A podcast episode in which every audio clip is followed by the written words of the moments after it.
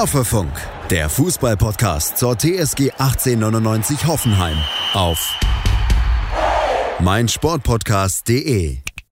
Hallo und herzlich willkommen zu Folge 132 von Hoffefunk, in der ich natürlich auch Jonas begrüße, den ich jetzt quasi als Korrespondenten missbrauchen kann, denn du warst am Freitag live im Stadion. Und zunächst mal wird mich so die ganz emotionale Schiene interessieren. Wie war es? Wie war die Stimmung? Wie hat sich denn angefühlt?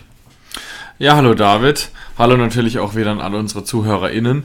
Ähm, was die Stadionatmosphäre angeht, da kann ich gar nicht so viel sagen, weil ich nämlich dieses Mal auf der falschen Seite saß. Also ich saß hinter dem Tor auf der, auf ja. der Seite, wo auch der Bremen-Block in der Ecke ist.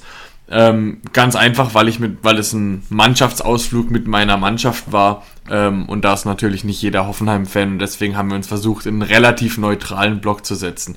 Deswegen ähm, kann ich es nicht hundertprozentig sagen, aber, aber es war relativ voll. Also ich glaube, es waren ja irgendwie 25.000 ja. drin. Ähm, die Stadionatmosphäre war insgesamt gut, aber natürlich mein Erlebnis war ein bisschen gehemmt dadurch, dass man so spät natürlich den den Niederlagentreffer bekommt, das war natürlich nicht so, das, nicht so der Hit. Ja, absolut bitter. Ähm, und meine Wahrnehmung am TV war tatsächlich auch eine recht positive. Ne? Wir haben länger drüber gemutmaßt, hier im Podcast, aber auch auf Twitter habe ich das gelesen, ob jetzt die TSG über die Corona-Pandemie Zuschauer verloren hat. Wir scheinen auf einem guten Weg zu sein, über 25.000 jetzt wieder. Und ich habe zumindest am TV von beiden Seiten, natürlich auch von Bremen, muss man zugeben, aber auch von unserer Seite eine durchaus ordentliche Stimmung wahrgenommen.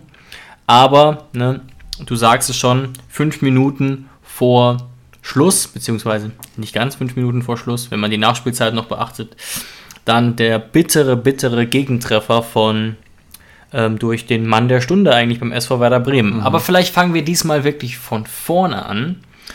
Ähm, ich habe so zwei, drei Fragen mitgebracht, auch an dich, Jonas, und würde mich aber diesmal auch ganz gerne so ein bisschen an den Toren entlang hangeln. Ja, ähm, gerne. Weil das relativ schnell geht und ich das auch ein bisschen wichtig finde. Ne? Mhm. Also Bremen als Aufsteiger schießt zwei Tore, ähm, ohne aber, ist zumindest meine These, ein Offensivfeuerwerk abzubrennen, gar nicht. Und trifft beim ersten Gegentreffer in einer 2 gegen 5 Situation, wo wir ja, zu spät kommen, schlecht stehen und auch noch nicht ganz da sind. Ist das, würdest du das tatsächlich als großen Abwehrfehler bezeichnen? Und, oder stelle ich es dazu einfach da mit meiner 2 gegen 5 Rechnung? Es ist ein bisschen zu einfach, weil nicht alle fünf Spieler direkt im mhm. Kontakt mit äh, Füllkrug und Duxch waren. Die meisten standen dann doch eher auf der anderen Seite. Ähm, die kann man nicht hundertprozentig in die Situation mit einrechnen, dadurch, dass auf der linken Seite alles so wahnsinnig schnell ging. Wenn du den Radius, ich weiß, es sieht immer krass aus, wenn man nur unsere Hälfte sieht und da stehen fünf blaue und nur zwei rosane, ähm, sie haben ja im rosanen Trikot gespielt, ähm, mhm. Da denkt man ja mal, ja, das muss man doch verteidigen. Aber wenn du mal den Radius kleiner machst oder ranzoomen würdest, würdest du ganz schnell merken, dass es eigentlich, dadurch, dass es so schnell gespielt war, eine 2 gegen 2 Situation war. Vogt war bei Füllkrug, Kabak war bei Duxch. Ähm, Kabak reagiert ein bisschen zu spät oder realisiert zu spät, dass Füllkrug vorhat, den Doppelpass zu spielen. Ähm, und alle anderen waren eigentlich in der Situation zu weit weg um sagen zu können, dass es eine 5 gegen 2 Situation war. Weil bei 5 gegen 2 Situationen denkst du sofort daran, dass zwei Leute fünf Spieler ausgetanzt haben, Doppelpässe gespielt haben, ganz so war es nicht. Wo der Fehler natürlich lag, ist, dass wir so viele Spieler hatten und dass keiner auf die Idee kam, Kabak zur Seite zu springen, als dieser Doppelpass gespielt wurde. Also der Doppelpass kann ins Zentrum, kann in den Strafraum gespielt werden. Kabak kommt natürlich zu spät, weil er nur reagiert und nicht agiert und trotzdem ist weder ein Soki, äh, kein Angelino in der Mitte und kann eben diesen Doppelpass oder diesen Abschluss weiterhin verhindern. Und da liegt meiner Meinung nach der Fehler. Mhm. Vogt rückt vielleicht auch ein bisschen zu weit zurück unter Umständen. Witzig ist aber jetzt, also ich kann es zu 100% nachvollziehen, aber meine Argumentation mit dieser 5 gegen 2 Situation, die ist gar nicht von mir. Die habe ich ganz frech geklaut. Und zwar ich weiß, die ist von André Breitenreiter. Genau. genau. André Breitenreiter hat das gesagt, im Prinzip hat er sinngemäß gesagt, es war 5 gegen 2, das darf niemals so passieren. Und ich stimme dir aber trotzdem zu. Gleichzeitig kann man diese Zahl 5 natürlich schon nennen, weil da genug Spieler waren, die hätten eingreifen können mit einer etwas anderen Bewegung, wie du es gerade ausgeführt hast.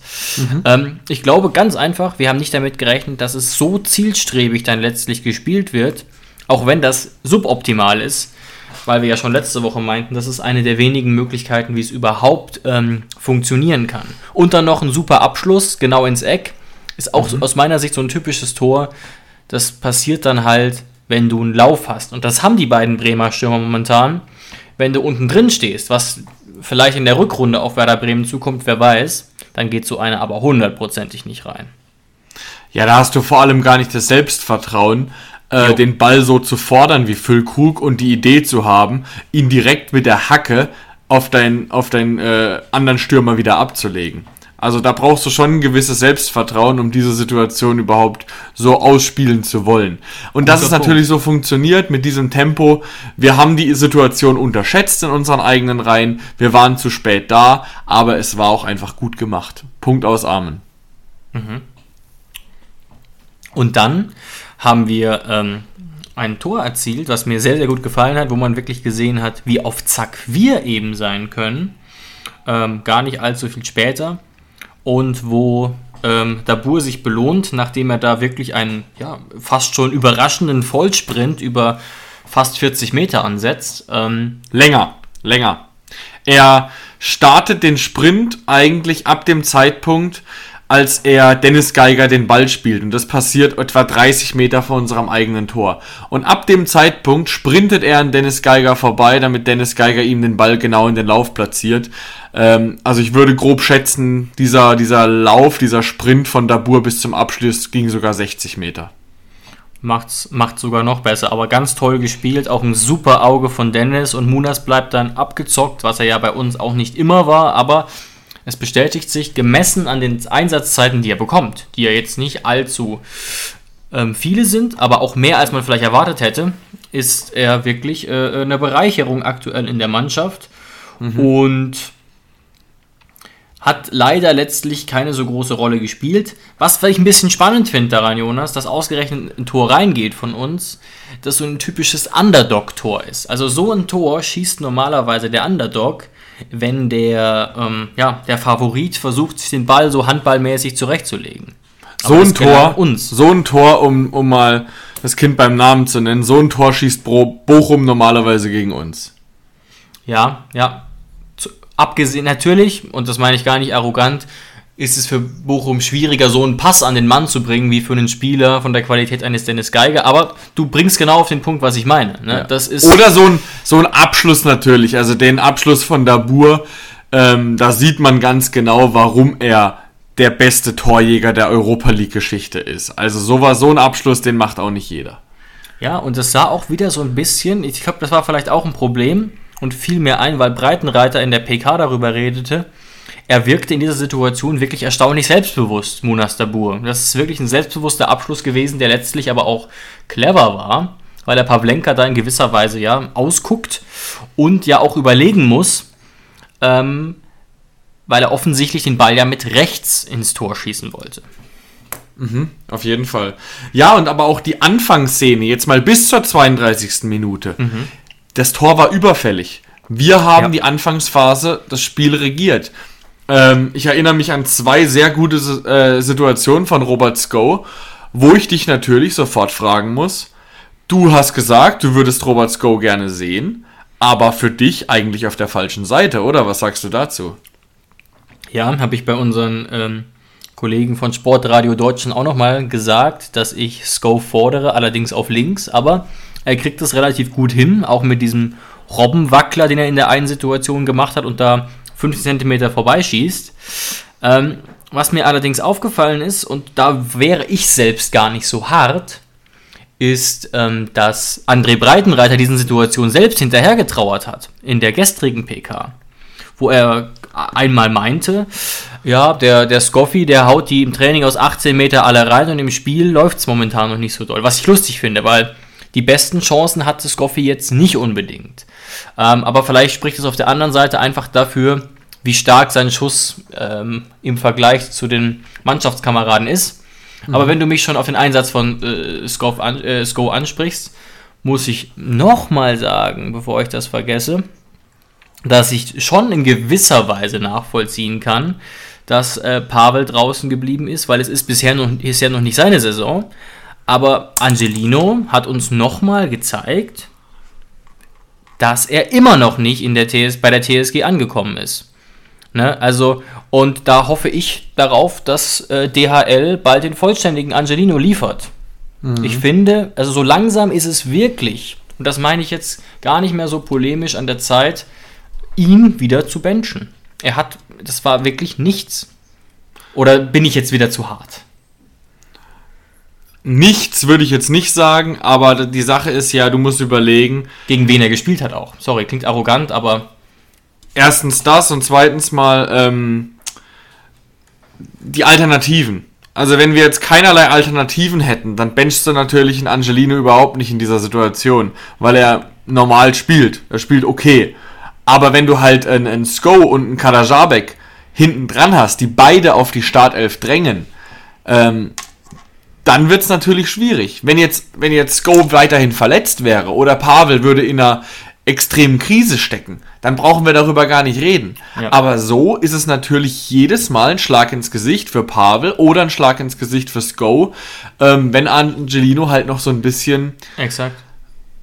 So ein bisschen Vertrauensvorschuss. Ich glaube, das ist das richtige Wort. Er hat immer noch Vertrauensvorschuss, weil er ja als dieser Star für die linke Seite geholt wurde diesen Vorschuss, den gebe ich ihm auch gerne, aber halt nur eine gewisse Zeit. Und da müssen wir jetzt sagen, vielleicht ist die Zeit mit Pavel und Robert im Nacken auch so langsam abgelaufen. Was ja nicht heißt, dass er sich nicht wieder über Trainingsleistungen oder Einwechslungen anbieten kann. Gar keine Frage. Wir reden hier darüber, ob er vielleicht in den nächsten ein, zwei Spielen jetzt nicht der Kandidat für die absolute Startelf sein wird.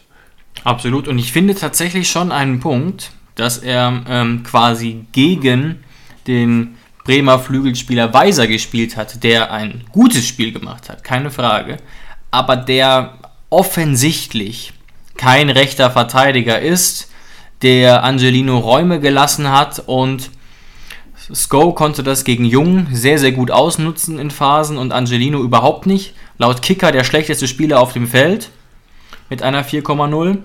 Und ähm, das heißt jetzt natürlich nicht, dass er katastrophal gespielt hat, aber wirklich maximal würde ich das als durchschnittlich bezeichnen. Und da bin ich gespannt, wie es jetzt weitergeht, weil was man zugeben muss, ob Sko jetzt links oder rechts spielt, scheint dann mittlerweile doch einigermaßen wurscht zu sein, was mich überrascht. Aber ist ja gut für uns. Ah, ich weiß nicht. Also es ändert schon was. Äh, Sko auf der rechten Seite ist ein potenzieller Torschütze und Sko auf der linken Seite ist eher ein potenzieller Vorlagengeber. Okay, stopp. Dann frage ich dich mal kurz was. Find, kann ich nachvollziehen. Was brauchen wir denn eher als TSG von diesen beiden Sachen? Das ist mir eigentlich wurscht, weil auch wenn er eine Vorlage macht, wird ja ein Tor erzielt. Ach so, okay. Das ist mir eigentlich wurscht, wirklich. Es geht ja nur darum, ähm, dass wenn Pavel an seiner Stelle, also an der Stelle von Angelino spielt, dann ist Pavel natürlich eindeutig rechts anzusiedeln. Ähm, und dann würde für Sko natürlich heißen, dass die linke Seite für ihn bedeutet. Weil ich glaube nicht, dass in André Breitenreiters Kopf Sko rechts so viel besser ist als links, dass für ihn keine Alternative ist, Go nach links zu ziehen. Weil ja, dann würde es natürlich Sinn ergeben, dass Pavel gebencht wird, weil dann würde Sko überhaupt nicht in Konkurrenz zu Angelino stehen, sondern nur in pa zu Pavel. Aber das glaube ich nicht. Und Angelino war ja auch schon einmal auf der Bank und da hat Sko links gespielt und Pavel rechts. Was man natürlich beachten muss, ist, dass Sko angeschlagen vom Feld musste, jetzt wohl wieder fit sein soll. Ja. Aber da könnte sich natürlich Breitenreiter auch wieder mit dem Argument retten. Intern meine ich, ja, Scoffi, du bist ja noch leicht angeschlagen und dann spielt halt Angelino schon wieder. Aber lass uns da nicht zu tief reingehen. Wir haben da ja leider überhaupt keine Aktien drin und ähm, beraten ja André Breitenreiter meistens auch nicht direkt. Ähm, ich sag dir, David, ich sag dir nochmal in ungefähr 10 Minuten, wenn wir vielleicht bei dem Schalke-Thema sind, ähm, meine Meinung dazu, meine ganz klare Meinung, wo Sko spielen wird und ob er spielen wird. Alles klar. Aber Ähm, erstmal sind wir jetzt noch beim Bremen-Spiel. Da haben wir noch was Schmerzhaftes zu bereden. Genau, noch Ähm, kurz, weil wir haben ja gar nicht so viel Zeit am heutigen Tag, zumal ja auch in fast 24 Stunden schon das Duell ansteht. Das ist diese Genau. Woche wieder freitags. Genau, Ja. 85. Minute. Und da brauchen wir gar nicht drüber reden, dass Füllkrug das gut macht. Und ich würde sogar sagen, was auch André Breitenreiter gesagt. Breitenreiter hat gesagt, man kann diesen Elfmeter geben. Hat auf der anderen Seite aber gesagt, und ich finde, das muss auch jeder so sehen, egal ob man jetzt Bremen-Fan ist oder Fan von VfL Osnabrück oder von wem auch immer, Mitchell Weiser muss in dieser Situation definitiv nicht fallen. Und in diesem Zusammenhang fragt man sich natürlich wieder, ist es eine klare Fehlentscheidung? Denn um zu erkennen, dass es eine klare Fehlentscheidung ist, braucht Benjamin Cortus fast sechs Minuten. Das Problem ist, das ist auch wieder eine klassische Entscheidung. Da wird durch den VAR, durch die super Zeitlupe mehr draus gemacht, als es war. Ich gehe sogar noch einen Schritt weiter. Du sagst, Mitchell Weiser muss nicht fallen. Ich sage, Mitchell Weiser fällt nicht. Dieser Kontakt, es ist ein Kontakt und es ist auch wahnsinnig dämlich von einem Socki da runterzugehen und es ist auch wahnsinnig Absolut, dämlich von einem. Socki sein Scheißbein, Entschuldigung, nach der Szene nicht runterzunehmen. sein es Bein ist bleibt, gefühlt passiert nichts. Genau, sein Bein bleibt, ge- er zieht sein Bein, als er auf dem Arsch sitzt, sogar noch nach oben, dass er bloß das Bein von Mitchell Weiser trifft. Das verstehe ich nicht. Ähm, also als würde er das Bein treffen wollen, obwohl der Ball ja schon zwei Meter vorne dran ist. Aber trotzdem sage ich, Mitchell Weiser will nicht fallen, also muss nicht fallen und fällt auch nicht. Aber er ist, er merkt einfach in der Situation, alter Schwede, wenn ich da falle, dann musst du den geben. Und das ist genau das Problem. Also, in, das Ding ist ja in realer Geschwindigkeit. Wenn du sowas siehst als Schiedsrichter, dass Mitchell Weiser noch zwei, drei Schritte macht, natürlich taumelt, aber dann erst fällt, da gibt es wirklich mindestens 40% der Schiedsrichter, die den nicht geben würden ohne VAR und die sagen würden, Nee, er läuft einfach weiter und will dann fallen. Er will den Elfmeter zu sehr und die Berührung reicht nicht für einen Elfmeter. Vielleicht das war vor, sie bei dir in der Kreisliga sogar, wenn, ja, wenn das war, das war vor der Zeit, vor der Zeit des VARs war das ganz klar, dass viele Schiedsrichter immer sich der Floskel bedient haben. Für einen Elfmeter reicht das nicht. Und mittlerweile, so guckst du dir das halt sechs Minuten an und ein Socki zieht das Bein so unfassbar dämlich hoch. Und dann achtest du gar nicht mehr als Schiedsrichter darauf, wie Mitchell Weiser fällt, sondern du achtest nur noch darauf, ob ein Socki ihn trifft. Und dann ist es natürlich ein glasklarer Elfmeter. Und dann sind wir ja fast schon in dem Bereich, wo man sagt, dass ein Ziehen an einem Spieler, der kurz vorm Kopfball ist, auch direkt einen Elfmeter geben muss. Ne, und zwar eigentlich dann auch unabhängig davon, ob es ein starkes Ziehen ist oder ein leichtes Ziehen, weil das ist ja wirklich der minimalste Kontakt, den ich mir vorstellen kann. Also der Kontakt ist minimal und du hast, sagst, es ist nicht mal Zeitlupe, was man da auf den Monitoren gesehen hat, das ist wirklich super Zeitlupe und Ja. wir, ich weiß nicht, ob du es oder ich es erwähnt haben, aber zeigt dem Mann doch das aus zehn Positionen meinetwegen, aber doch bitte in normaler Geschwindigkeit. Gib ihm doch keine Zeitlupe. Zumindest auch in normaler Geschwindigkeit. Ja. Weil wir, wir, wir stellen uns die Situation vor, gibt's ja tausendfach. Ein Stürmer geht hoch zum Kopfball oder wird davor leicht gezuppelt beim Eckball oder fliegt dann hin. Das haben wir schon tausendfach gesehen, liegt dann auf dem Boden und schreit eigentlich Elfmeter, nie einen. Elfer. Gibt eigentlich Gibt's eigentlich wirklich ohne VAR nie einen Elfmeter dafür, weil das Zuppeln halt in Realgeschwindigkeit nicht mal eine halbe Sekunde dauert ähm, und auch nicht so stark. Mit dem VAR wird aber aus dem, aus dem, aus der halben Sekunde drei Sekunden. Je nachdem, wie langsam du es abspielst. Und wenn du dann siehst, musst du dir einfach mal psychologisch im Kopf vorstellen als Schiedsrichter. Ja, ja. Du siehst, da zieht jemand drei Sekunden am Trikot und du denkst, boah, der Stürmer kann ja gar nicht abheben. Dann neigst du eher dazu, einen Elfmeter zu geben. Und das ist genau das Problem, ähm, dass die Schiedsrichter auch, wie du es richtig gesagt hast, beim VAR beim Monitor auch nochmal immer wieder die Normalgeschwindigkeit sehen müssten, um zu sagen, okay, also irgendwie ist es komisch und dann können sie sich gern nochmal die Zeitlupe angucken, aber da nur sich vier Minuten lang die Superzeitlupe anzugucken und sich anzugucken, wie ein Socki da das Bein stehen lässt. Ich will mich jetzt gar nicht beschweren, weil für mich ist es ein Elfmeter, dafür ist das Bein von den Socki einfach zu lange oben, ähm, aber die grundsätzliche Situation stört mich da einfach extrem.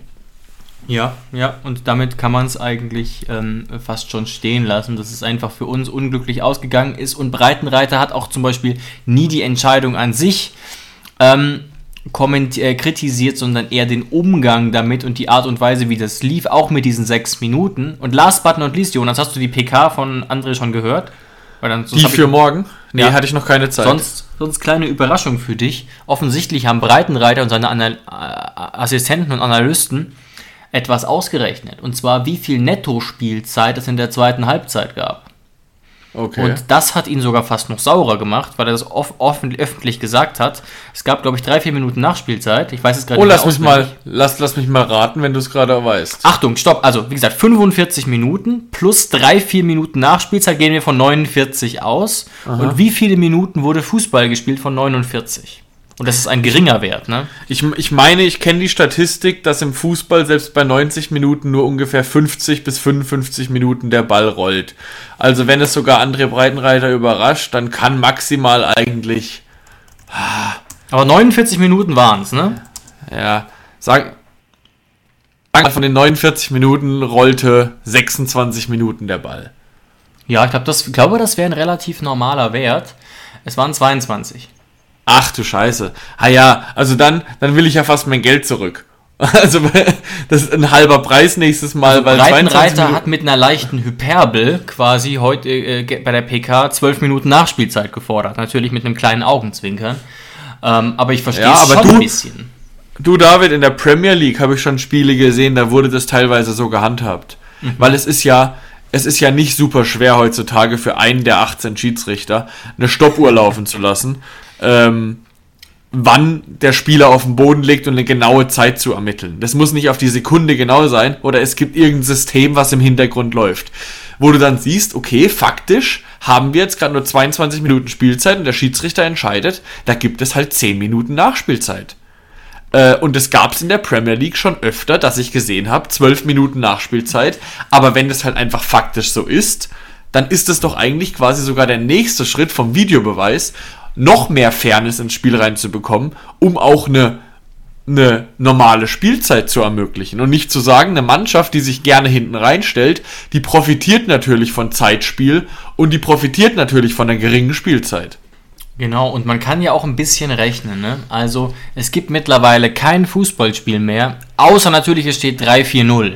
Aber davon rede ich jetzt nicht. Es gibt mittlerweile eigentlich kein Fußballspiel mehr, wo nicht drei, vier oder fünf Minuten nachgespielt wird in der Bundesliga. Das hat sich jetzt so zum Standard entwickelt in Fußballspielen, wo es eng ist. Und wenn man jetzt mal diese, diese drei oder vier Minuten nimmt und rechnet da sechs Minuten obendrauf, dann komme ich auch schon bei einer relativ hohen Zahl an. Ne? Mhm. Ähm, und es gab irgendwie nur fünf oder so. Also ein bisschen kann man die Kritik schon verstehen. Das Problem ist einfach, dass man in Deutschland sagt, und das ist sicherlich nicht ideal, dass eigentlich sechs, sieben Minuten immer das Maximum sind. Ich wüsste nicht, dass jemals mehr als sechs, sieben Minuten gespielt würden. Jetzt ja. nehmen wir mal das Beispiel natürlich aus mit Pyrotechnik, Randale, das natürlich jetzt nicht, ne, das ist klar. Und ja. was auch noch der Fall war, ne, das haben manche vielleicht nicht mitbekommen, dass es ja auch eine Diskussion gab zwischen Cortus und der TSG Bank und ich glaube, ein Co-Trainer Geld bekommen hat, was auch nochmal Zeit von der Uhr genommen hat, nochmal eine weitere Minute. Mhm. Also, und das fand ich eben spannend, dass das Breitenreiter sogar mehr gestört hat als dieser Elfmeter, wo, bei dem er meinte, ja, den kann man geben, auch wenn Weiser hier nicht fallen muss und das Zitat clever macht. Mhm. Ja, verstehe ich auf jeden Fall äh, die Frustration. Ähm, ist auf jeden Fall eine Sache, die in Deutschland vielleicht ein bisschen untersucht werden müsste mit dieser normalen Spielzeit. Letzter Aber Punkt gut. vielleicht, Jonas. Ja. Letzter Punkt ist vielleicht auch ein bisschen eine Überleitung zu Schalke schon, weil das natürlich ja. morgen auch eine Rolle spielen wird und das das zweite große Thema von André Breitenreiter bei der PK war. Schlagwort Präzision und Effizienz. Mhm. Darüber hat auch der Kicker einen Artikel gebracht. Und ich muss jetzt mal ganz ehrlich sagen, dass mir das nicht so extrem aufgefallen ist, scheinbar wie André und dem Kicker. Also Würdest du auch sagen, dass eins der größten Probleme beim Bremen-Spiel war, dass wir das zweite, dritte Tor nicht gemacht haben? Weil ich habe jetzt gar nicht so viele Chancen gesehen aus meiner Sicht, die riesig waren, dafür, dass wir gegen eine relativ wackelige Abwehr gespielt haben. Zumindest in den letzten Wochen war sie alle einigermaßen wackelig. Also ich, es war schon auffällig, dass wir viele Chancen verballert haben, aber ich habe schon deutlich deutlich schlimmere Spiele gesehen, was unsere Chancenverwertung Wir sind halt auch angeht. leidensfähig aus den letzten Jahren vielleicht, ne? Also, ja, gut, klar, Baumi der Pfostentreffer, dann Baumi kurz vor der 60. frei aufs Tor zugelaufen, aber aus spitzem Winkel, die Abschlüsse von Sko. Ähm, ja, insgesamt waren es halt 17 Torschüsse und Bremen hatte halt nur 8. Und wenn du dann das Spiel halt verlierst zu Hause, dann ist schon klar, dass der Kicker da mal vielleicht ein Berichtchen drüber schreibt. Aber ich fand es jetzt auch nicht unfassbar auffällig. Aber klar ist, und das ist auf jeden Fall ärgerlich, auch für André Breitenreiter, und darauf will er auch hinaus, mit der Effizienz von Werder Bremen in diesem Spiel hätten wir das Spiel 4 zu 1 gewonnen. Genau, das muss man auf jeden Fall sagen, weil ich habe mir die Statistiken angeguckt. Unsere Effizienz, was alle neuen Spiele betrifft, ist in einem absolut soliden Bereich. Aber jetzt natürlich für dieses Spiel würde ich das vielleicht auch so stehen lassen. Übrigens war die Konsequenz von André sogar, unsere Mannschaft jeden Tag extra zusätzliches Abschluss- und Torschusstraining machen zu lassen, schon zu diesem Zeitpunkt. Ja, warum eigentlich nicht? Und jetzt gucke ich mal ganz Ja. kurz auf Bremen, damit wir hier keinen Quatsch erzählen.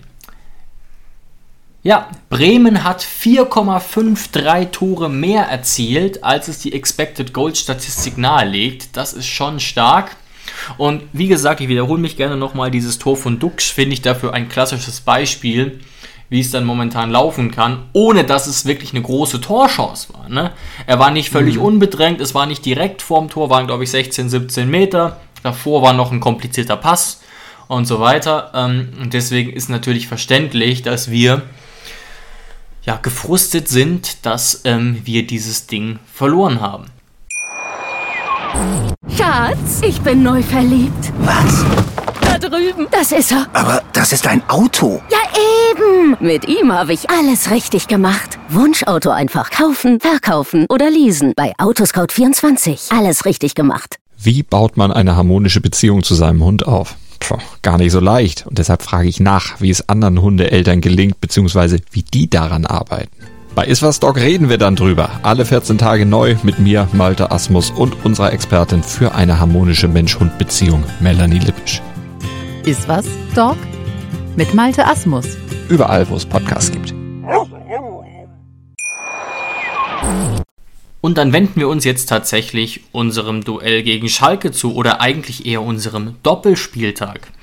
Innerhalb von fünf Tagen ähm, geht es zweimal gegen Schalke 04, einmal in Gelsenkirchen und einmal bei uns, dann im Pokal am Dienstag. Und wir werden das natürlich kurz als Einheit behandeln, weil André Breitenreiter hat es auch schon gesagt, jetzt zu viel über das zweite Spiel zu sagen, macht vielleicht gar nicht ganz so viel Sinn.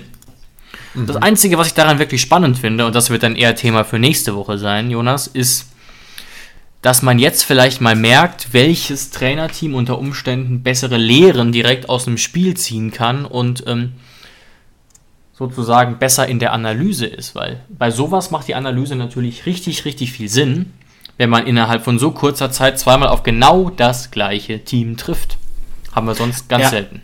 Ja. Erstens das und zweitens mal, ähm, wie vielleicht welche Mannschaft auch die Prioritäten in dieser Saison legt. Also wenn es um Schonung geht von einem Spieler, wo spielt vielleicht eher jetzt die A11 und wo spielt vielleicht Oh ja, eher die gut. B11? Es kann natürlich auch sein, dass auf vielen Positionen, je nachdem wie fit derjenige ist, ähm, man beide Spiele beziehungsweise dann drei Spiele in einer Woche man machen kann. Das geht natürlich auch. Ich meine, wir spielen ja deswegen Gott sei Dank Freitagabends, damit noch ein bisschen Luft dazwischen ist. Ähm, aber grundsätzlich ist es natürlich schon so, dass es eine Mehrbelastung ist. Ähm, und ich wollte dir jetzt gleich zu Beginn eigentlich noch kurz sagen, was meine Meinung zu Sko ist. Und gegen Oh ja, Schalke gerne. 04 bin ich, mir, bin ich mir ganz sicher, dass Sko rechter Außenverteidiger spielen wird. Weil er gegen Bremen schon gesehen hat, was für einen Zug er zum Tor hat auf dieser Seite. Und gegen Schalke wird er das noch besser ausnutzen können. Okay, da bin ich sehr, sehr gespannt, aber ich bleibe trotzdem bei meiner These, dass es Angelino jetzt definitiv nicht mehr verdienen hat zu starten. Und was uns da aber natürlich in die Karten negativ spielen könnte, ist die Tatsache, dass Go kurzzeitig angeschlagen war nach dem Spiel, aber er soll jetzt wieder fit sein, so zumindest meine Infos ähm, nach der PK, die ich mir angesehen habe. Also warten wir es ab. Ähm, aber sicher klar ist, dass von unseren drei Außenverteidigern alle irgendwie Spielzeit bekommen werden. In welcher Hierarchie auch immer. Was ich übrigens sehr spannend finde, Jonas, Stichwort Effizienz nochmal. Unsere Effizienz ist in Summe völlig in Ordnung, habe ich bereits gesagt. Ne? Wenn man jetzt alle Spiele der Saison zusammennimmt, ist das in einem relativ grünen Bereich. Bei Schalke habe ich teilweise erstaunliche Erkenntnisse gemacht. Und da geht es ja eher indirekt um die Effizienz, sondern vielmehr darum, wie viele Chancen sie kreieren. Mhm. Gehen wir mal ein bisschen zurück. Sie haben ja im letzten Spieltag 4-0 gegen Leverkusen verloren und hatten quasi keine Torchance. 0,14 Expected Goals, das ist so ein niedriger Wert. Ich kann mich gar nicht erinnern, dass ich sowas jemals gesehen habe. Bei einem Duell zweier Mannschaften der gleichen Liga.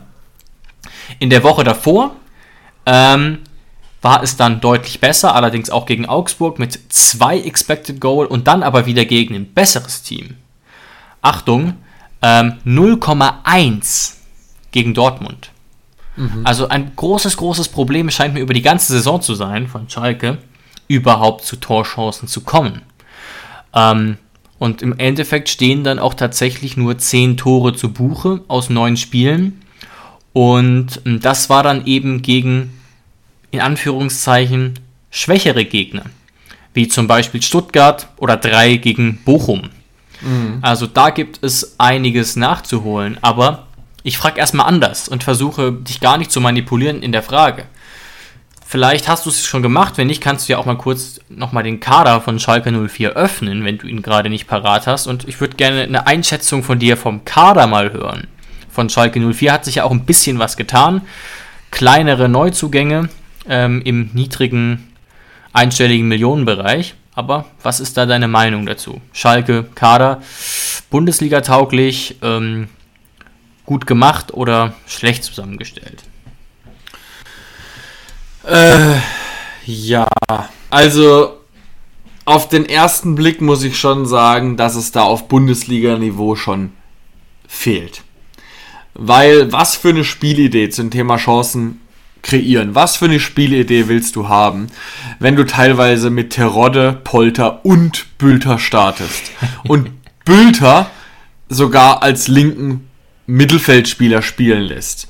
Also sie haben zwar ein paar feine Fußballer in ihren Reihen, wie zum Beispiel ein Mollet, wie ein Salazar, genau. aber die spielen ja kaum. Auch ein Drexler ist eher ein Kreativspieler, aber ich habe mir die letzten Spiele von Drexler angeguckt.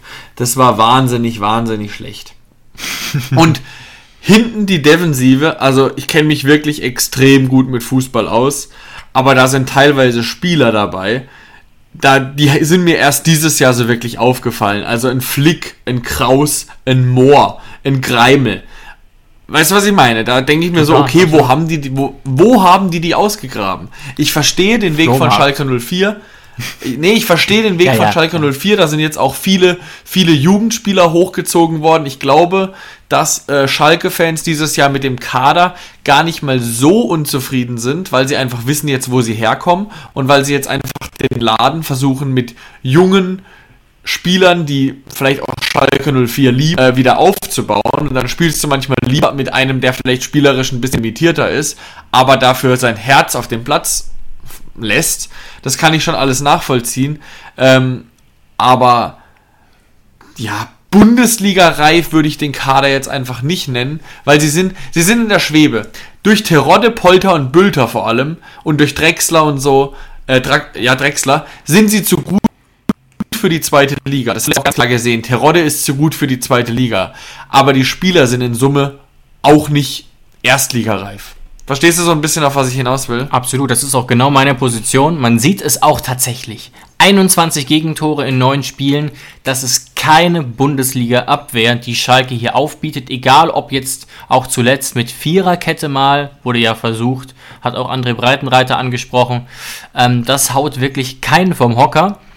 Ähm, und mit diesem Kader wird es Schalke schwer haben. Ich würde sagen, das ist ein typischer Kader, um natürlich nicht letzter zu werden jetzt dank Bochum, aber wo so Platz 16, 17 oder vielleicht 15 total wahrscheinlich ist.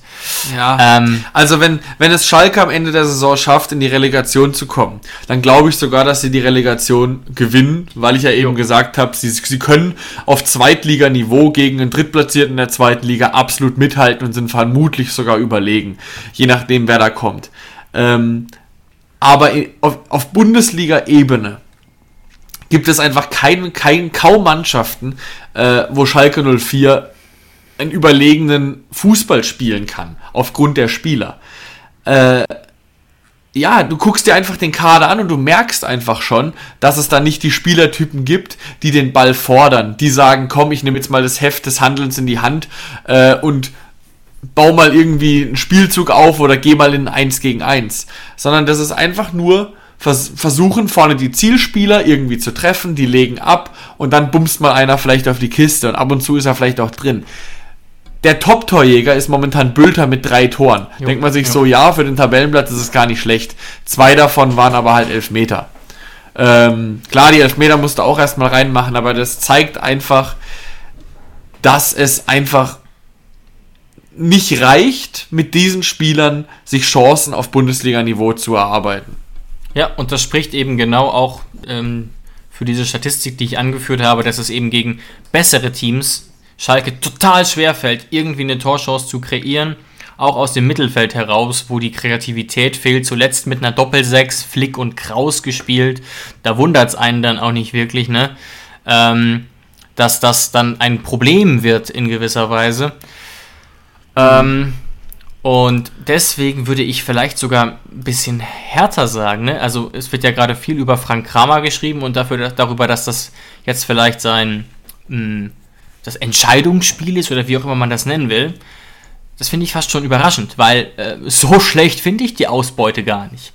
Wenn man einfach mal sieht, dass sie, wie gesagt, schon gegen Dortmund und Leverkusen gespielt haben und da natürlich ähm, nichts geholt haben und dann gegen Bochum gab es eben den Sieg äh, klar, gegen Union Berlin war, war phasenweise peinlich, trotzdem gegen Wolfsburg ein Punkt. Also, das ist mit sechs Punkten immer noch in einem relativ normalen Bereich. So traurig das vielleicht sein mag und vielleicht macht es auch noch trauriger, dass Bremen eben gerade mit einem minimal teureren und besseren Kader so viel besser dasteht aktuell. Das ist vielleicht auch noch ein Faktor. Ja, und was halt einfach auch, du hast eben schon gesagt, die Defensive, also offensiv fällt es ihnen schwer, sich Torchancen zu erarbeiten. Ähm, in der zweiten Liga hat es gereicht, vorne drin die Spieler zu haben, die einfach die Lufthoheit haben, wie ein Terodde. Da reicht sowas, in der Bundesliga reicht sowas nicht, weil in der Bundesliga hast du Innenverteidiger, die sowohl köpfen als auch schnell sind. So, und jetzt hast du aber hinten defensiv das Problem, Schalke 04 hat nicht mal schnelle Verteidiger. Jetzt kann ich dir ganz genau sagen, warum Leverkusen Schalke so vom Platz gefegt hat und warum es gar keine andere Chance gab. Diaby gegen Moore, Hudson Odoi gegen Yoshida.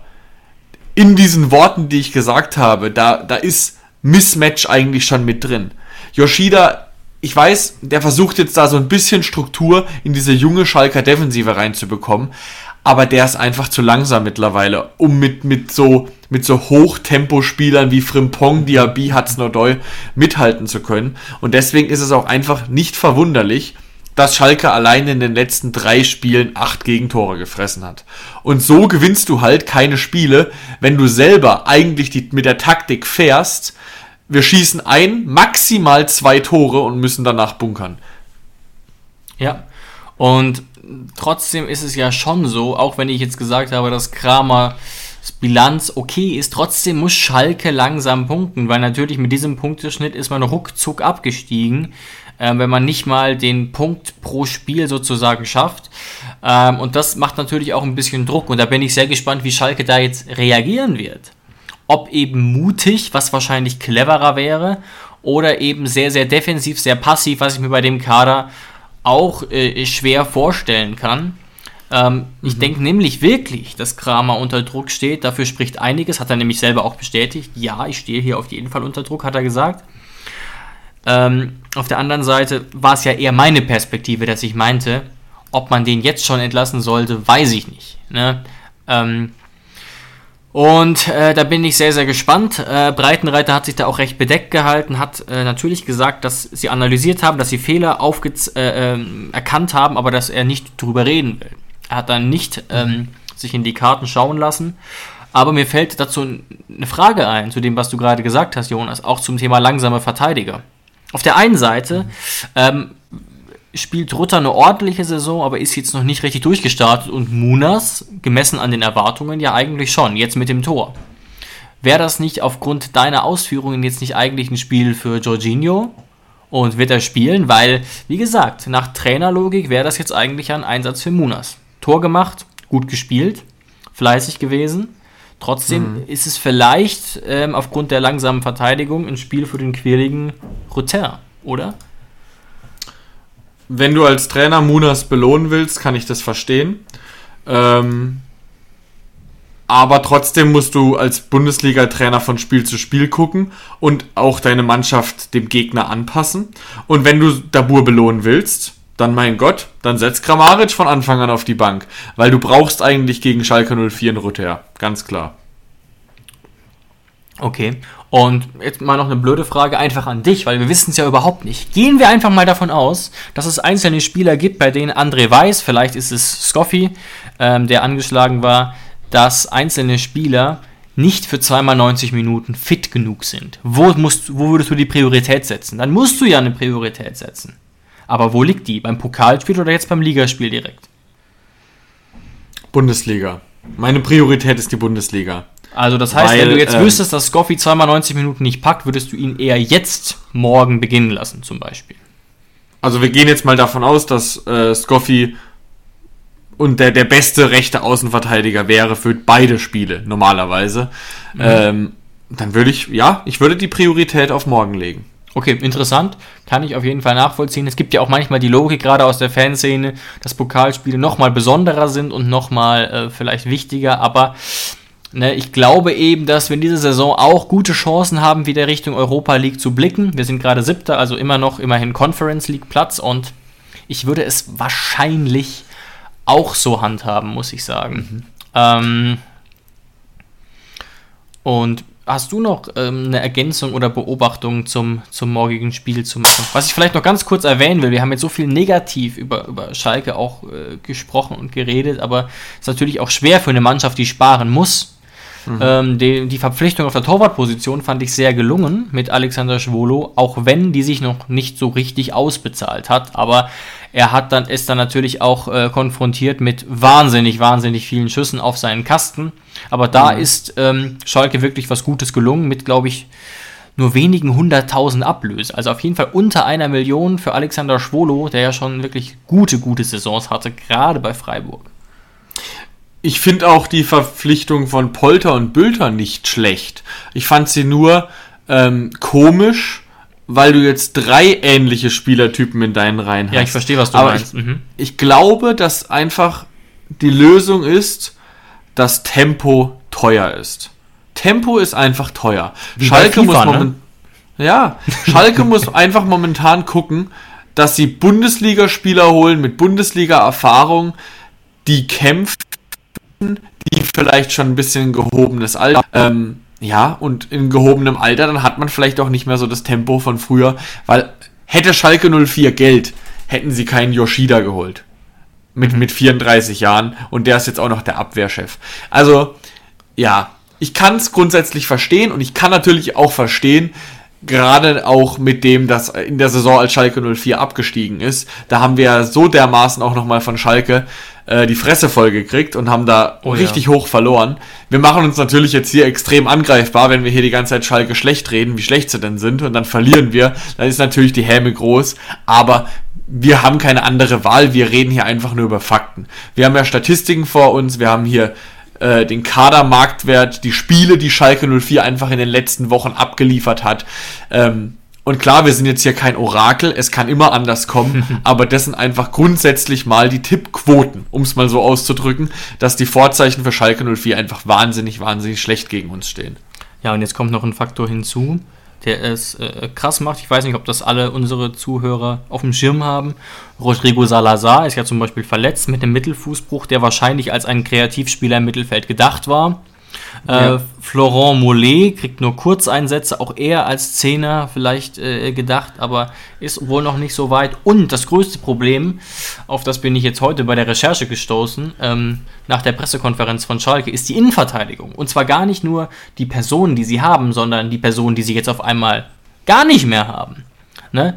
Ähm, Ibrahima Sissé hat eine Muskelverletzung. Marcin Kaminski eine Risswunde am Bein. Sepp Vandenberg eine Bänderverletzung. Und Matriciani und Greimel haben auch nicht vollständig trainiert, sollen aber wohl fit sein. Ähm, und das ist tatsächlich übel, wenn drei von fünf Innenverteidigern mhm. schon relativ sicher ausfallen. Stimmt nicht ganz. Ähm, drei von sechs, denn jetzt habe ich ähm, Routinier Yoshida vergessen. Aber, genau, also äh, was ist deine, was ist deine prophezeite Innenverteidigung? Yoshida zusammen mit? Wahrscheinlich mit Greimel wieder, auch wenn die es natürlich aber, nicht gut gemacht ja. haben. Aber der Greimel hast du ja gesagt, ist nicht bei 100%, aber es könnte für ihn reichen. Genau. Genau, also neben Yoshida wird, werden wahrscheinlich nur Greimel oder Matriciani fit sein. Und der, ja, vielleicht Hoffnungsträger ist auf jeden Fall nicht mit dabei, Sepp Vandenberg, der ja als großes Talent gilt und glaube ich von Liverpool ausgeliehen ist, kann das sein? Ähm, Habe ich gerade nicht auf dem Schirm, ne. Ja. Aber ich, der gilt meines Wissens noch als Talent und ist, glaube ich, nur ausgeliehen von Liverpool. Während Yoshida ja auf der anderen Seite ja schon seine beste Zeit definitiv hinter sich hat. Also im Prinzip stellt sich die Innenverteidigung bei Schalke von selbst auf. Der Kreativspieler Salazar wird auch fehlen und demgegenüber kann ich glücklich auch wieder verkünden, dass es bei uns personell erneut gut aussieht. Nur die Langzeitverletzten ähm, Bebu, Biko und Benny werden natürlich ausfallen. Ähm, ansonsten schöpfen wir aus dem Vollen. Mhm. Ja, ich reich's kurz nach, David. Hab kurz kurz gegoogelt. Äh, er ist tatsächlich von Liverpool. Sepp Vandenberg. Mhm. Und soll jetzt Spielpraxis in der Bundesliga sammeln, offensichtlich. Genau, nicht die schlechteste Idee, ähm, aber muss natürlich auch fit sein dafür. So, aber David, wir haben jetzt schon wieder länger gemacht, als wir eigentlich wollten. Wir reden einfach immer wahnsinnig, wahnsinnig viel. ja. Aber ich glaube, jetzt sind wir wirklich am Ende angekommen, oder?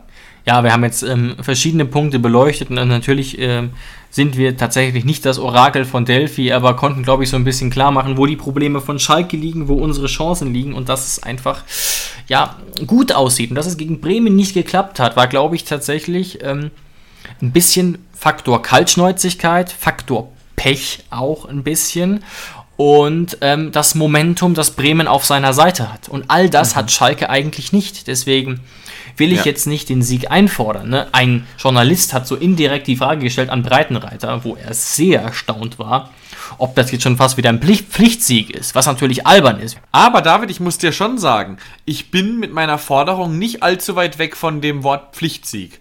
Äh, mhm, ich finde mhm. schon, wenn du nach Europa möchtest dieses Jahr, dass du die drei Punkte gegen Schalke 04 einplanen musst. Es sei denn, du hast vor, natürlich wieder sechs Punkte gegen Bayern München zu holen.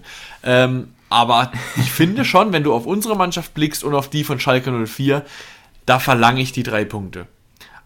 Aber das werden wir alles morgen Abend sehen. Wieder Freitag 20.30 Uhr. Die zweite, das zweite Spiel in Folge, wo sich euer The Zone-Abo richtig lohnt. Es sei denn, ihr seid natürlich im Stadion. Ähm, und wir wünschen euch jetzt einfach nur noch viel Spaß beim Schauen morgen. Macht's gut. Bis dann. Schatz, ich bin neu verliebt. Was? Drüben. Das ist er. Aber das ist ein Auto. Ja, eben. Mit ihm habe ich alles richtig gemacht. Wunschauto einfach kaufen, verkaufen oder leasen. Bei Autoscout24. Alles richtig gemacht.